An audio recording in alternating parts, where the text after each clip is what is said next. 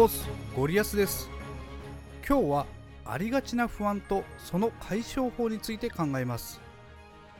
音声配信をする人の中にも自分の進んでいる方向がこれで合っているのか不安という方は多いと思います。おやゴリラーのゴリオさんも自分の収録についてどこに向かうべきか悩んでいるようですよ。そろそろこれだっていう自分の方向性を持ちたいんですけどなかなか定まらなくて。あなるほど。ゴリオさんはどこに向かうかを決めてしまいたいんですね。だって自分が向かう方向が曖昧だと聞いている人も不安じゃないかと思うんですよね。いやいや不安なのはゴリオさんの方ですよね。明日自分が進む道が見えている方が安心するってことでしょ。本当は誰かにこっちの道がいいよって教えてほしいんですよね。もう教えてもらった道が本当に正しいかどうか余計に不安になりませんか、ま、実際今日進んでいる道が正しいかどうかわからないから一歩一歩が毎日不安なんですよね。そりゃあなたの道はこっちですよっていうレールを敷かれた方が楽ですからね。レールを敷かれると言われるとちょっと違う気がするんですけど安心して進めるようにやっぱり答えは欲しいんです。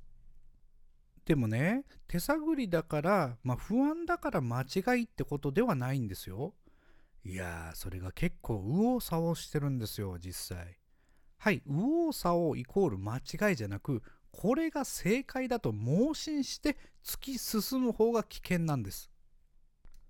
ということで今回はついつい陥ってしまいがちな正解の罠について話をします。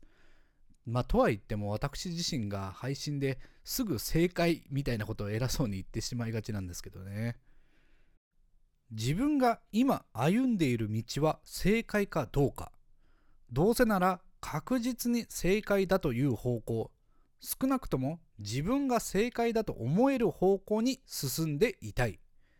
誰しも正しいゴールを決めてそのゴールに向けて進みたいものですよね。しかし、今のあなたが決めたそのゴールは本当に正しいゴールなのでしょうか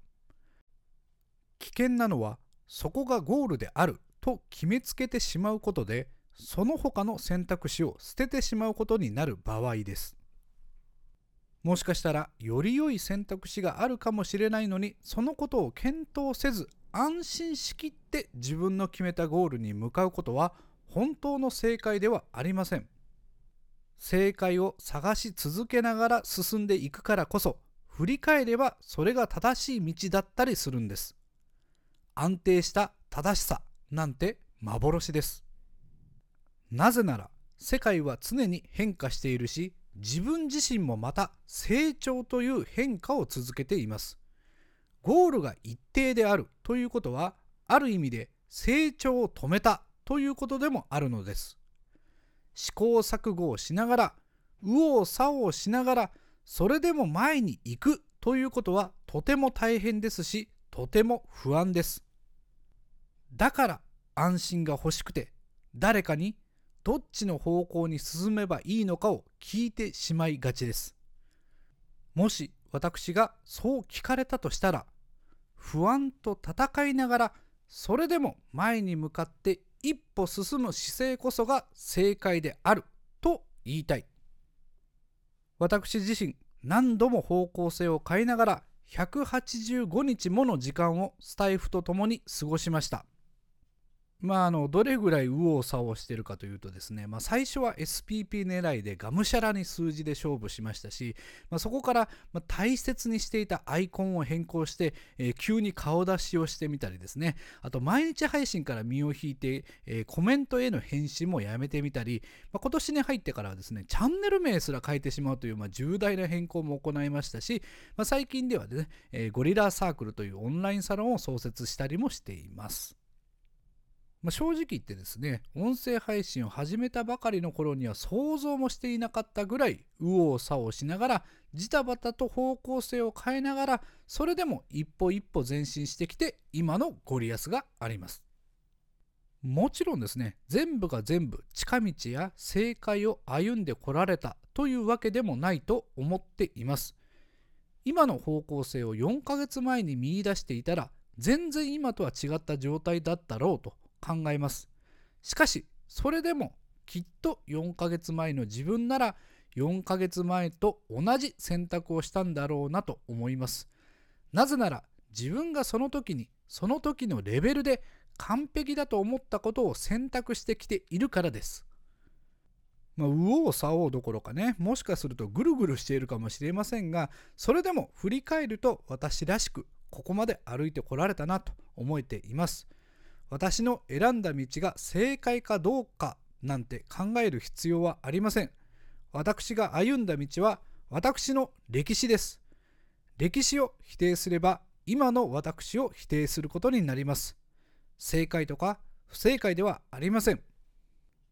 中学2年生の娘からは「パパってなんでそんなに自分のやってきたことに自信を持てるわけ?」と妙に不思議がられていますが私は自分のことをどこまでも肯定します。今自分がこうしていられるのは私に関わってきてくれた全ての人の選択の結果です。自分を否定してこれまでの自分の選択を否定するなら次の一手は出てきません。行き着くところは音声配信をやめるのが正解になってしまうでしょう。私自身が真剣に正解を求めて出した結果を私自身が受け入れるなら必ず次の一手が生まれるはずです。その一手が過去の自分の選択すらも意味のあったことにできる。私は常にそれを信じています。方向性に迷っているのならば胸を張って右往左往してください。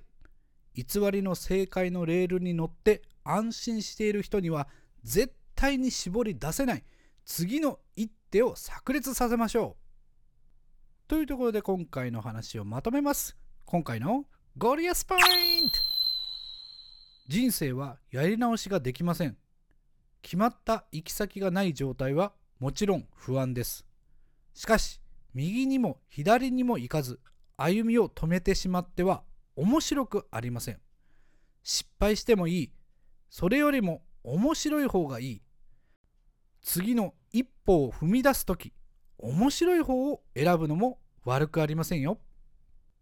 今回は以上です。それではまたお会いしましょう。ありがとうございました。さよなら。